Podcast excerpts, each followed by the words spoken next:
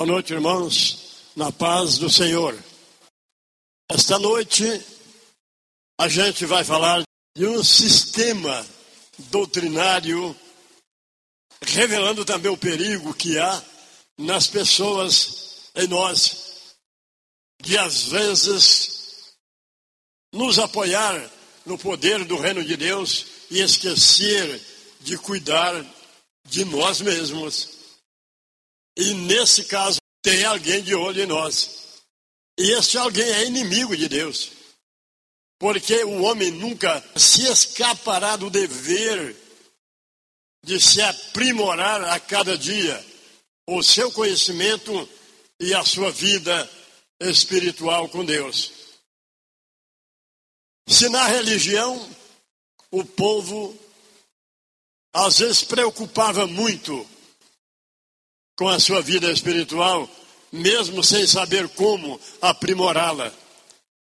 E às vezes no reino, nem todas as pessoas se folga na bem-aventurança de ser alcançados pelo reino de Deus e às vezes descuida de suas vidas, de seu comportamento. Ah, mas hoje eu não estou falando de reino? Estou sim. Já falei reino aqui várias vezes.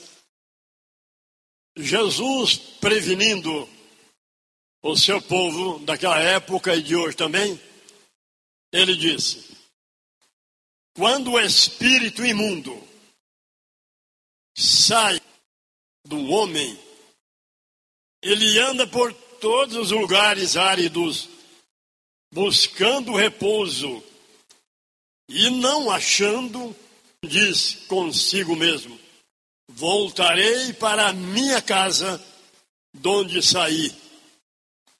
E voltando e achando a casa vazia, varrida e adornada, ele vai e leva consigo outros sete espíritos imundos, pior que ele, tornando-se o último estado daquele homem pior do que o primeiro.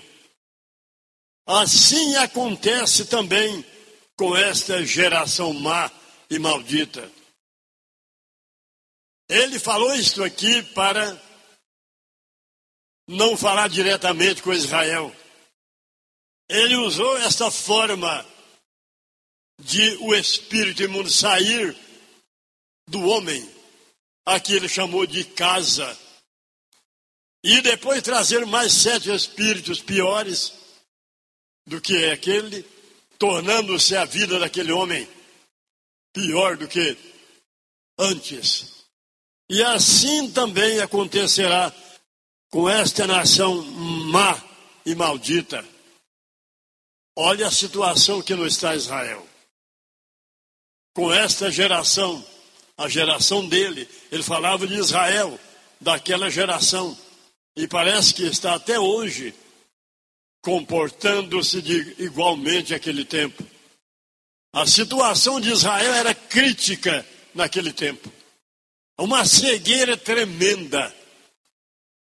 E o espírito imundo saiu da nação nos dias em que Jesus estava lá.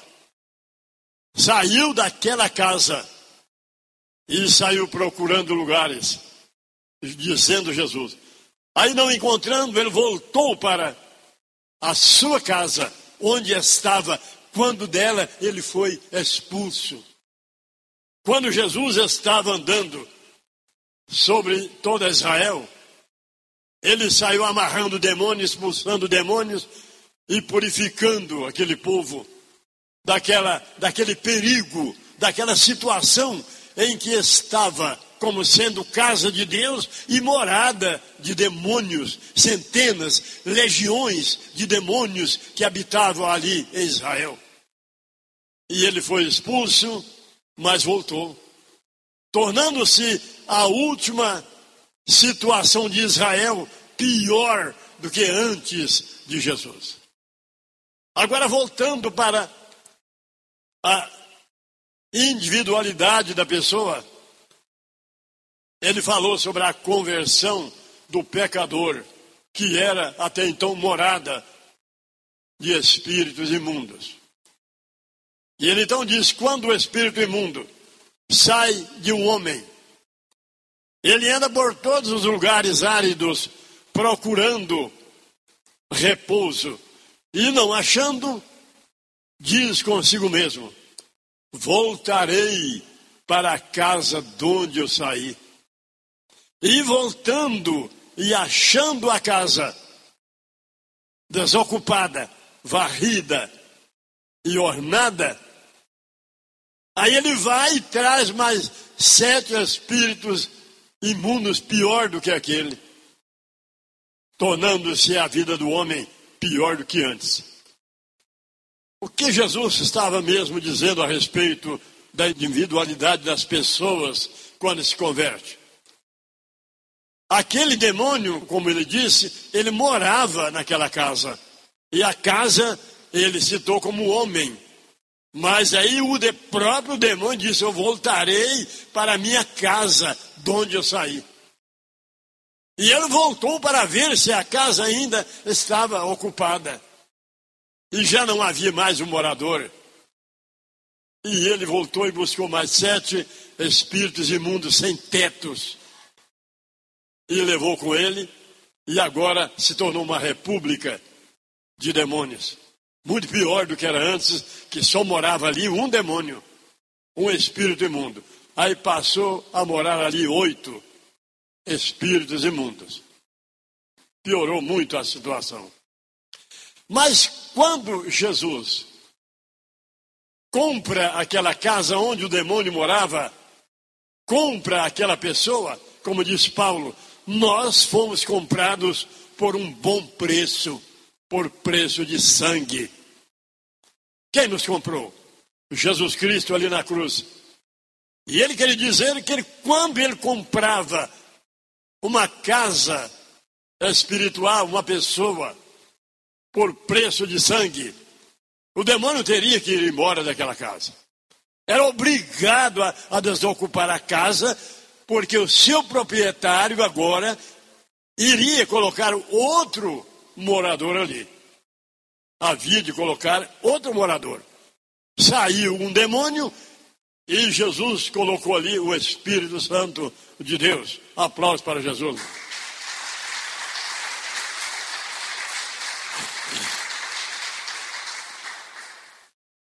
E a mobília que estava ali que o morador anterior teria que, que levá-la de qualquer forma, desocupar a casa. Depois o comprador da casa, que seria Jesus Cristo, colocaria ali o Espírito Santo para fazer a varredura, para fazer a limpeza, para ornar aquela casa e mobiliar ela novamente com outros tipos de móveis. O antigo morador tinha muitos e muitos móveis naquela casa onde era dele. Ele morava na sua casa. Porque as obras da carne são prostituição, impureza, lascívia, idolatria, feitiçaria, inimizades, porfias, emulações, iras, pelejas, dissensões, heresias, invejas, homicídios, bebedices, glutonarias, e outras coisas semelhantes a estas, acerca das quais eu já disse e repito, que não herdarão o reino de Deus aqueles que tais coisas praticam. Olha o tanto de móveis que estavam ali naquele homem, naquela casa que Jesus comprou com o seu sangue. Uma casa altamente imobiliada pelo espírito imundo onde ele morava. Mas tudo isso aqui ele foi obrigado a levar consigo e deixar essa casa desocupada para ser cuidada, lavada, zelada, purificada, perfumada e etc. Para o futuro morador, que seria o Espírito Santo de Deus. Mas como o espírito imundo saía por todos os lados procurando casas, ele tinha a sua casa, uma moradia muito mobiliada, com dezenas de móveis. que foram citados aqui, que estavam naquela casa. Aí, quando Jesus pagou com o seu próprio sangue e ele foi embora, aí ele disse, numa forma simbólica, ao Espírito Santo: Agora vinde mobiliai a casa e more nela. O homem cheio do Espírito Santo. Mas o Espírito Santo ele não precisa de tantos móveis dentro de sua casa. Não. Apenas nove móveis. Com nove móveis, ele mobília a casa que Jesus compra e paga com sangue e purifica e, e a perfuma. E ali o Espírito Santo vai mobiliar. Com nove tipos de móveis. Mas o fruto do Espírito é amor, gozo, paz, longanimidade, benignidade, bondade, fé, mansidão e domínio próprio. Nove móveis. Com nove móveis, o Espírito Santo mobília a casa que Jesus compra para ele habitar. Aplausos para Jesus, irmão.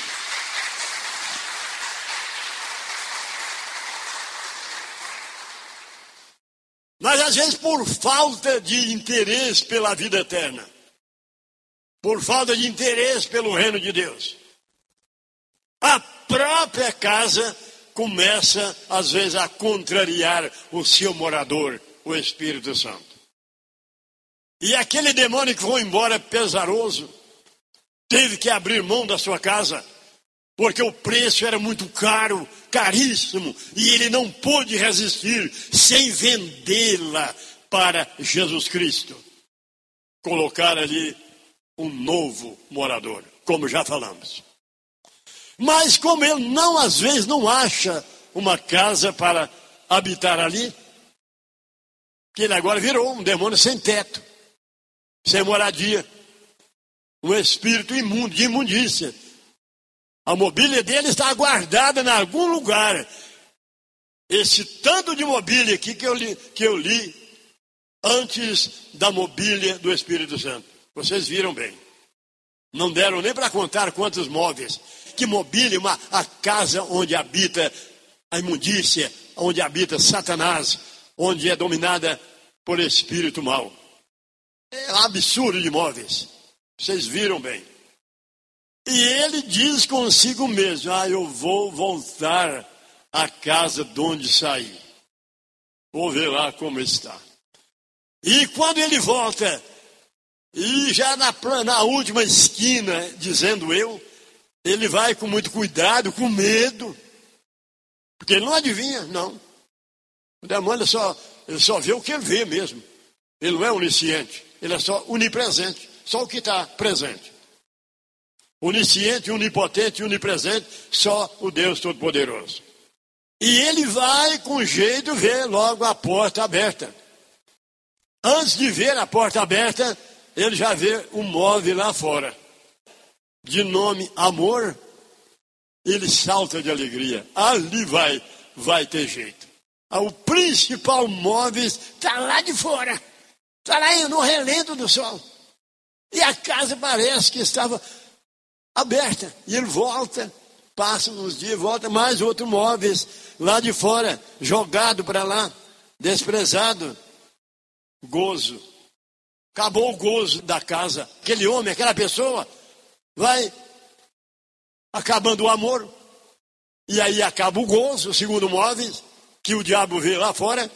E acaba o gozo. Aí ele volta, outro móvel de nome paz, já acaba a paz, a paz da casa. O Espírito Santo já, já foi embora. Ela está lá, desocupada, varrida, porque ela está varrida, limpa e perfumada ainda. Porque o morador antigo não, não entrou ainda. Outro móvel, longanimidade. A pessoa não tem mais longanimidade, não espera nada, está demorando demais. Eu, eu sou batizada com o Espírito Santo, mas os meus negócios ainda água abaixo. Longanimidade ele não tem, ele não espera passa a não esperar. Por quê? Porque o amor já foi embora, o gozo também, a paz foi atrás, saiu da casa, a longanimidade também, a benignidade já está lá fora, a bondade também. são os móveis que o Espírito Santo deixou lá dentro. Ele deixou lá. Porque Deus, Ele não toma do homem que Ele comprou com seu sangue as suas beneficências. É o homem que joga fora. Aí ele voltando diz: Ah, a fé, o móvel de nome fé, também não estava mais. Aí ele volta e, vai encontrar aqueles demônios sem tetos que ele encontrava pelas ruas, também procurando casas para habitar nelas, porque estavam na rua, como sem teto. Aí ele volta lá e traz sete amigos que ele descobriu também como ele, expulso de suas casas. Aí leva eles para morar com ele, porque agora ele, ele vai meio com medo, porque a casa era minha, mas agora não é, porque ela foi paga. O homem lá do céu pagou, lá na cruz. Vamos invadi-la e formar forças ali. E leva sete e faz dela uma república de demônios e não mais uma moradia só dele. Você já pensou, irmão? Está certo ou está errado isso aqui? Certíssimo. Jesus não iria falar isso aqui à toa. Ele ia falar isso aqui para estruturar pessoas. Cuidado com a sua casa. Cuidado com a nossa causa. Porque alguém saiu dela. E até hoje nunca voltou. Mas se facilitarmos ao inimigo que de lá saiu, ele volta. Amém? Agora Jesus associou essa recomendação, essa advertência a todos os seus servos, ele associou com a situação de Israel, como falamos no início aqui a situação de Israel depois que Jesus foi embora de Israel e Deus rejeitou Israel, aí os demônios tomaram conta da nação. E a sua situação hoje está muito pior do que era aquele tempo. Está no está? Cada vez mais incrédulos. Os seus ancestrais, que eram fiéis a Deus, verdadeiros descendentes de Abraão, sacrificavam a Deus animais limpos, só animais limpos. Ovelha, cordeiros, novilhas, novilhos se fosse um rico, pombos se fosse uma pessoa pobre, só animais limpos que eram a ordenança divina. Sabe o que estão sacrificando lá hoje? Não sabe, né? Estão sacrificando galinhas. Está pior a situação ou não? Mil vezes pior. Onde já se viu sacrificar galinhas para resolver o seu problema de pecados, se bem que é inútil também, se eles sacrificar cordeiros lá, é inútil, porque o sacrifício de animais, eles foram encravados na cruz. O último sacrifício foi do Cordeiro de Deus para tirar o pecado de quem quisesse. Aplausos para ele.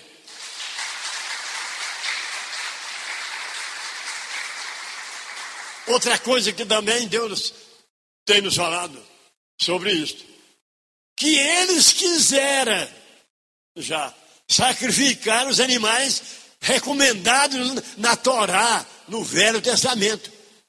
Mas ele não deixa, ele lá em cima não deixa. Está vendo? Como Deus é poderoso. Será que eles estão sacrificando galinhas a bel prazer, assim como sendo uma regra divina. Aonde eles arrumaram essa regra? Porque a Torá, nós temos ela, é o Velho Testamento, e eles têm lá. Cuidado, vamos ter cuidado. Olha o que virou o povo de Deus verdadeiro lá, que era o verdadeiro. O dia que eu vi aquela, aquela cena daqueles barbudão e tal, etc., que era sacrificando galinha, meu Deus, eu me arrepiei todo o meu corpo. Sei lá o que foi. De ver o horror que fica a pessoa que Deus amaldiçoa. Olha aqui, ele falou aqui, assim acontecerá com essa geração má e maldita. Ele falou aqui? Tal como o espírito imundo voltar, tornando-se pior a situação da pessoa. Aí ele fez um, um ensino duplicado. Ele fechou dizendo: Assim também acontecerá a esta geração má e perversa. Ele não estava tratando com o mundo, não. Eu não vim para julgar o mundo, dizendo ele, mas eu vim para salvar o mundo. Mas o meu julgamento é sobre Israel. E o meu julgamento é este: que vós, ele falando lá no templo, não creste no unigênito Filho de Deus. E se vós não creredes que eu sou o Cristo, morrereis nos vossos pecados. A situação está muito, muito pior. Tomara que Deus tenha misericórdia deles, porque tem uma promessa para eles. Se eles entrarem pela porta, a promessa é, de, de misericórdia de Deus sobre eles está de pé. Agora vai depender do comportamento deles. Como também depende do comportamento daquela pessoa que Jesus salva, às vezes cura, batiza com o Espírito Santo, o torna servo dele escolhido. Mas não é só isso. Tem regras a cumprir, tem comportamentos a seguir. Assim também pode acontecer com Israel. Mas eu creio que eles não vão dar conta de resistir diante do reino de Deus que eles esperam que seja levantado lá em Israel. Mas não é o reino de Davi, disso eles não sabem nada. É um reino tipo o reino de Davi. É isso que está na cabeça deles. Está vendo? ficou em pior situação, porque eles esperavam o Messias para levantar o reino de Davi. O Messias vem e etc., de forma a, a cumprir as profecias, e eles não aceitaram. Não tem como, né? Mas vamos orar por Israel, como tem uma campanha lá em São Paulo. Orar por Israel adianta nada, nada, nada, nada. O que adianta é quando eles verem o reino de Deus entregue a uma outra nação, a um outro povo. Aí sim, aí vai resolver. Mas ficar lá orando para Israel, isso não resolve nada, nada, nada, nada, nada. Mil vezes nada. Amém? Vamos dar um aplauso final para Jesus, irmão.